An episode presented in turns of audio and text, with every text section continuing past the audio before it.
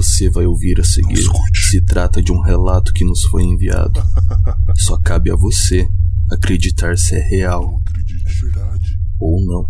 Escute.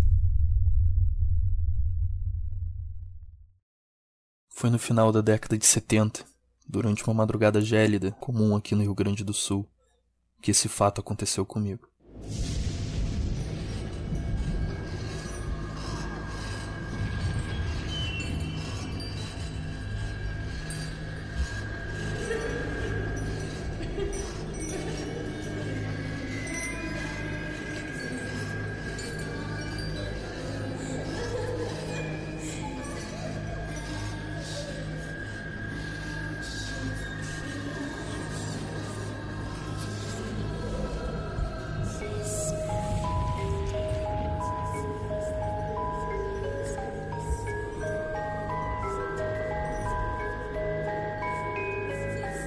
Na época, eu era funcionário do Estado e algumas vezes permanecia trabalhando durante a noite inteira.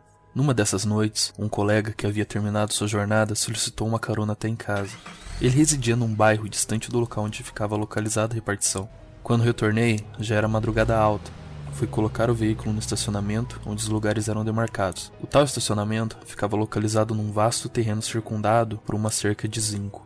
Internamente, ele possuía como divisor físico um tapume de madeira, separando assim duas áreas, o estacionamento e uma outra utilizada para serviços diversos. O tapume de madeira não cobria todo o espaço, ficando a uns 30 centímetros do solo. Assim, quem estivesse no estacionamento poderia ver os pés de quem estava do outro lado, e vice-versa. Desliguei o motor do carro e desci.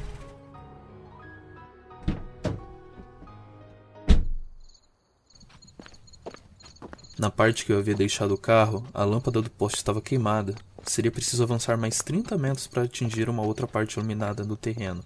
Instintivamente, olhei para o tapume divisório, percebendo que alguém caminhava no mesmo sentido, porém do lado oposto. Estranhei a companhia. Pelo certo, não deveria ser ninguém na área desativada pelo horário tardio. Intrigado e já ficando nervoso, diminuí a minha passada, esperando que o visitante cruzasse pelo poste iluminado antes de mim, para que eu pudesse saber de quem se tratava. Quando estanquei a passada dele, estancou também do outro lado.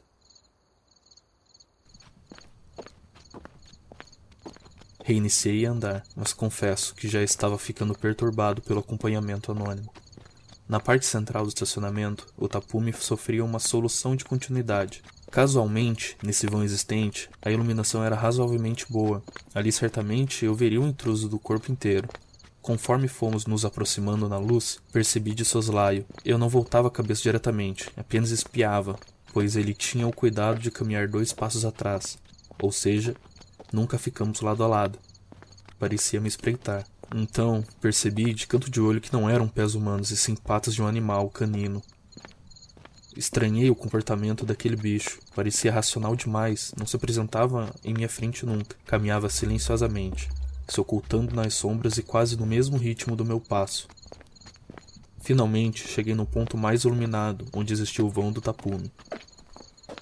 Virei o pescoço e fiquei aguardando ele surgir. A primeira coisa que vi realmente foram dois olhos faiscantes em minha direção. Sei que os olhos dos caninos e felinos brilham na noite, mas aqueles brilhavam com uma intensidade perturbadora. Senti o frio correr pela minha espinha e uma sensação desconfortável de medo. Era um cão incrivelmente negro, grande sem ser descomunal. Os olhos faiscantes ficavam colados em mim o tempo inteiro. Parecia adivinhar meu pensamento. Ficou me acompanhando pelo outro lado do tapume, uns cinco metros, e mesmo com um vão existente que possibilitava a entrada dele no estacionamento, ele não o fez.